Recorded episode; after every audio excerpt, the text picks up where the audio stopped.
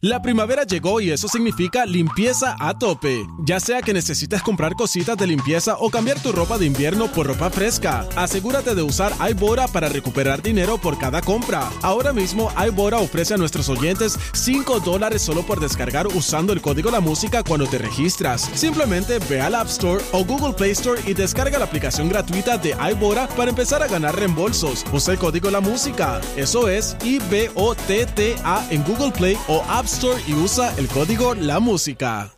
La primavera llegó y eso significa limpieza a tope. Ya sea que necesites comprar cositas de limpieza o cambiar tu ropa de invierno por ropa fresca, asegúrate de usar iBora para recuperar dinero por cada compra. Ahora mismo iBora ofrece a nuestros oyentes 5 dólares solo por descargar usando el código La Música cuando te registras. Simplemente ve al App Store o Google Play Store y descarga la aplicación gratuita de iBora para empezar a ganar reembolsos. Usa el código La Música. Eso es I-B-O-T-T-A en Google Play o App Store y usa el código La Música. Análisis de lo que ocurre en y fuera de Puerto Rico comienza aquí, en Nación Z. Nación Z por, por Z93.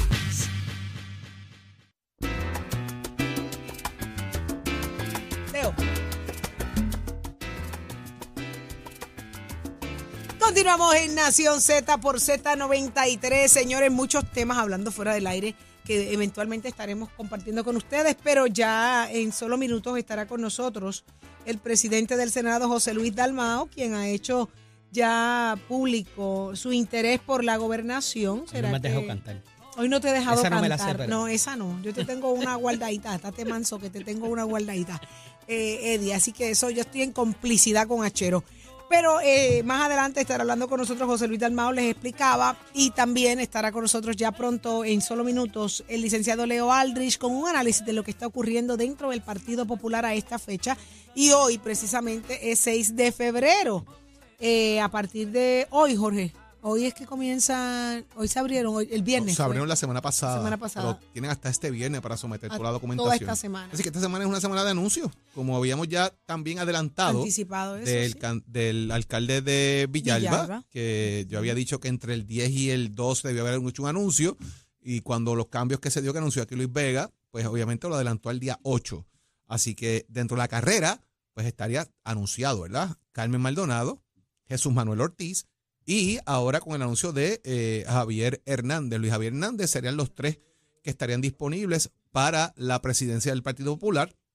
Y a la gobernación, pues ya hay dos figuras. Una figura que ya han anunciado particularmente, Carmen Maldonado y Juan Zaragoza, pero de paso, José Luis Dalmau dice que está ahora en, en el análisis, en la evaluación, visitando los municipios, etcétera, etcétera, mirando si puede o no entrar entonces en la Ya carrera. de la estaríamos hablando de es tres eso es posibles un comité semi-exploratorio, entonces. Eso es un comité para explorar lo que ya exploré.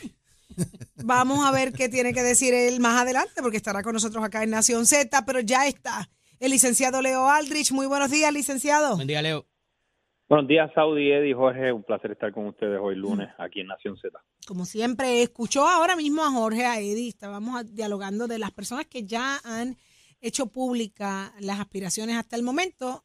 Un Jesús Manuel, una alcaldesa de Morovis, eh, estamos hablando de eh, José Luis Dalmao, posibles candidatos, aspirantes a la presidencia del Partido Popular Democrático, no necesariamente así a la gobernación, por lo menos hasta ahora. ¿Qué implica esto? ¿Qué dice esto, licenciado? Pues yo creo que es importante que se seleccione un líder y que ese líder o esa líder ejerza su, ¿verdad? sus mejores prerrogativas y sus mejores esfuerzos para enderezar ese barco. Eso es fundamental. Sin eso no hay más nada. Ese es un asunto de umbral. Pero también va a ser bien importante tratar de, de- de trazar un rumbo para el Partido Popular Democrático, porque puedes tener el mejor capitán del barco, pero si no hay una ruta establecida para que ese barco zarpe y navegue, pues nada, de nada importa, na- na- nada, nada abona eso. Así que creo que van a, van a tener que ser esas dos cuestiones simultáneamente. ¿Están a tiempo, Eh, Leo? y, y sí, yo creo que sí, que, que, que, que, que para por lo menos el ciclo del 2024 están a tiempo. A, a largo plazo, no lo sé. A largo plazo no lo sé porque estamos hablando de un partido que estaba fundamentado sobre la idea de un pacto bilateral que ya las tres ramas del gobierno estadounidense han dicho que no existe, tanto la Corte Suprema como la presidencia, tanto republicana como demócrata, y el Congreso han dicho pues que lo que Puerto Rico es, es un territorio, ni más ni menos. Eh, y eso, pues, gran bueno, una parte importante de la población puertorriqueña lo sabía, pero desde el 2016 para acá queda sin ambaje, sin lugar a dudas. Así es que lo que selecciona el Partido Popular Democrático como líder, o como el hombre o la mujer líder que seleccionen, va a ser, como decía, importante, pero no es suficiente porque tienen que trazar un rumbo que, que, le, que sea un menú electoral. Tienen que decir, bueno, este es el partido de la justicia social o este es el partido de la buena gobernanza y, y, no solamente escoger un lema, sino que... Eso cambió, eso cambió. O sea, digo que cambió en el sentido de que cuál debe ser, hacia dónde nos movemos. O sea, ya el pan, y libertad, la justicia social, eso está chévere, pero el problema es que estamos cambiando, el, todo está girando. Hay una oye, hay necesidades que se quedan igual que hacen en 1940, pero otras no. Estamos en un mundo que está girando alrededor de otros elementos adicionales y tiene que el Partido Popular convertirse en un partido de vigencia, de tener relevancia dentro de lo que es la discusión pública diaria. Esta semana va a ser el Partido Popular de discusión. Seguro porque está en un proceso y hay anuncios y chichichija. Pero, ¿cómo van a traer personas al partido más allá de los molestos que se fueron? ¿Qué van a hacer nuevo para que el Partido Popular tenga relevancia? ¿Cómo deslindarse de las peleas internas versus los logros de la colectividad política que sea la carta de presentación de José Luis Dalmau? Pues yo pienso que coincido en, gran parte en lo que dices, pero pienso que la, la, fortaleza que tuvo el Partido Popular Democrático en un momento se ha convertido en su debilidad y me refiero a lo siguiente. En el Partido Popular cohabitaban, coexistían conservadores con liberales, estadistas light con independentistas light, eh, con soberanistas, con eh, autonomistas, libre asociacionistas, toda esa gente coincidía de alguna forma. Por eso le decían la casa grande, ¿verdad? Porque todo el mundo podía coexistir allí. Sin embargo, esas divisiones o esas discrepancias se están haciendo más evidentes en un país y un mundo cada vez más polarizado y no sé si esa esa fortaleza que tuvo en un momento va a convertirse en una debilidad y pues la gente conservadora podrá mirar hacia Proyecto Dignidad, por ejemplo, la gente soberanista o, con una visión de mundo liberal podrían mirar hacia la alianza entre el Partido Independentista y el Movimiento de Victoria Ciudadana. Eh, creo que eso podría exacerbarse y si es así, pues el Partido Popular Democrático tendría el reto mayor de tratar de cohesionar a toda esa gente en momentos en que el presidente actual ha hecho, ¿verdad?, gestiones y acciones dirigidas a sacar básicamente a todo aquel que no piense que el Estado Libre Asociado debería continuar, a todo aquel que piense que, el, que, que la soberanía es lo mejor para Puerto Rico, a todo aquel que piense que el aborto es un derecho reproductivo de la mujer, va a ser muy difícil con este presidente actual lograr esa cohesión que ha sido, ¿verdad?, la pega que ha permitido al Partido Popular Democrático ser un vehículo electoral eh, durante los pasados durante los pasados 50 años. Pienso que ese es el gran reto del Partido Popular en este momento cuando tiene amenazas tanto desde la derecha, entiéndase Proyecto de Dignidad, como desde la izquierda, entiéndase la nueva alianza Victoria Ciudadana y el némesis histórico que es el PNP que tiene pese a todo lo, lo, lo, lo todo todo verdad todos los problemas que tiene ese partido históricamente cada cuatro años dice la estadidad es el norte y ahí se unen un sinnúmero de personas que irrespectivo de todos los señalamientos que pueda tener ese partido de corrupción de incoherencia de peleas internas pues tienen ese norte esa esa verdad esa esa idea final y, y pues eso no lo tiene el Partido Popular, así que creo que son muchos los retos y no, y volviendo a la pregunta, creo que obviamente el líder que escojan o la líder que escojan va a ser fundamental, va a ser el, paso de umbral, pero solamente es un paso de umbral, no se soluciona ahí la cosa.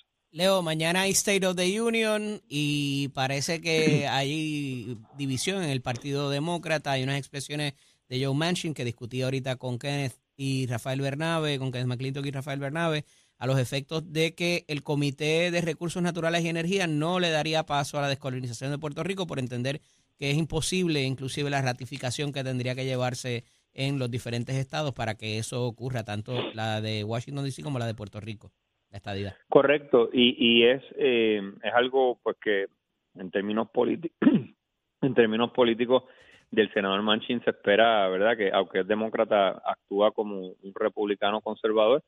Em, pero en términos estrictamente jurídicos eso no es necesario, no hay que consultarle a, a la población si desean un estado nuevo o no, no se ha hecho jamás antes con la adquisición de nuevos territorios con, para incorporarlos como estado, eso es simplemente un invento de este senador, pero es un invento de un senador con mucho poder, con la jurisdicción sobre el futuro de Puerto Rico en su comité senatorial. Así que, en resumidas cuentas, si usted quiere saber lo que va a pasar en el Senado con el tema del estatus, se lo resumo en una palabra. Nada. No va a pasar absolutamente nada. Y esto no es sorpresa para los actores políticos, lo que pasa es que actúan como si esto hubiese estado en discusión en el Senado de los Estados Unidos.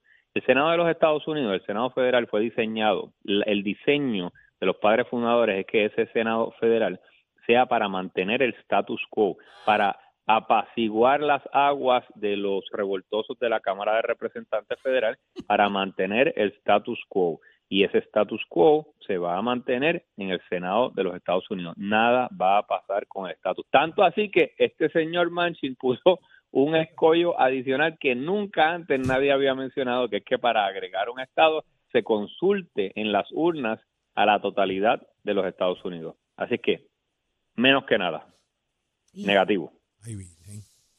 Negativo, Nel. Negativo. Ay, sí. Complicado. ¿Y qué esperas mañana del State of the Union, Leo? Pues creo que creo que el presidente Biden, ¿verdad? Aparte de que Biden no se duerma hablando, ¿qué más?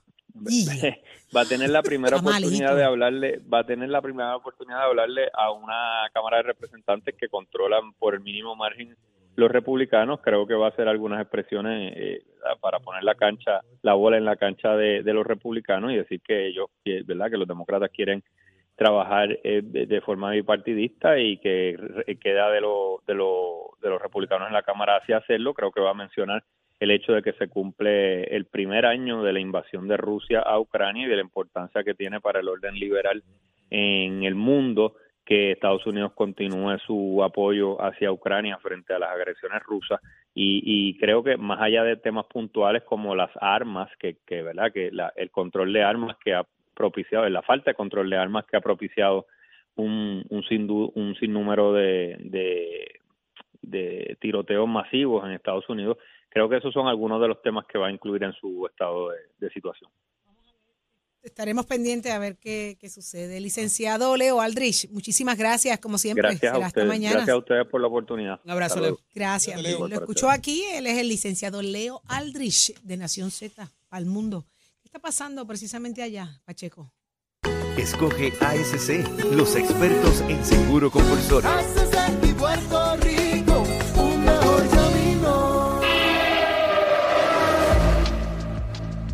Buenos días, Puerto Rico. Soy Manuel Pacheco Rivera con información sobre el tránsito. Continúa el tapón en la mayoría de las vías principales de la zona metropolitana, como es el caso de la autopista José de Diego, entre Vega Alta y Dorado y desde Toa Baja hasta el área de Torrey en las salidas al Expreso las Américas. Igualmente a la carretera número 2 en el cruce de la Virgencita y en Candelaria en Toa Baja y más adelante entre Santa Rosa y Caparra. Algunos tramos de la PR5 164 y 167 desde Naranjito, así como algunos tramos de la PR5, la 167 y la 199 en Bayamón. Además, la avenida Lomas Verdes entre la American Military Academy y la avenida Ramírez de Arellano. La 165 entre Cataño y Guaynabo, la intersección con la PR22, el expreso Valdeoreto y de Castro desde la confluencia con la ruta 66 hasta el área del aeropuerto y más adelante cerca de la entrada al túnel Minillas en Santurce. El ramal 8 y la avenida 65 de Infantería en Carolina, el expreso de Trujillo en dirección a Río Piedras, la 176, 177 y 199 en Cupé y la autopista Luisa Ferré entre Montelledra y la zona del Centro Médico en Río Piedras, más al sur en Caguas, y la 30 desde la colindancia desde Junco Sigurabo hasta la intersección con la 52 y la número 1. Ahora pasamos con el informe del tiempo. El Servicio Nacional de Meteorología pronostica para hoy una disminución en la actividad de lluvia ante la entrada de una masa de aire seco en la región. Sin embargo, es probable el desarrollo de aguaceros en el oeste durante la tarde. Las temperaturas alcanzarán los medios a altos 80 grados en las zonas costeras y los altos 70 grados en la zona montañosa. Los vientos se desplazarán del sureste de entre 15 a 20 millas por hora con algunas ráfagas más fuertes. En el mar se estableció una advertencia para los operadores de embarcaciones pequeñas ante vientos fuertes y una marejada del norte en aguas del Atlántico. Se recomienda precaución para los bañistas ante riesgo alto de corrientes marinas para todas las playas del norte, incluyendo a Culebra. Además, entró en efecto una advertencia de resacas fuertes por olas rompientes de hasta 13 pies de altura. Hasta aquí el tiempo, les informó Emanuel Pacheco Rivera. Yo les espero mi próxima intervención en Nación Z Nacional con el licenciado Leo Díaz, que usted sintoniza por la emisora nacional de la salsa Z93. Somos du- du- du- duros en entrevistas y análisis. Nación Z. Nación Z. Por el, la música y la Z.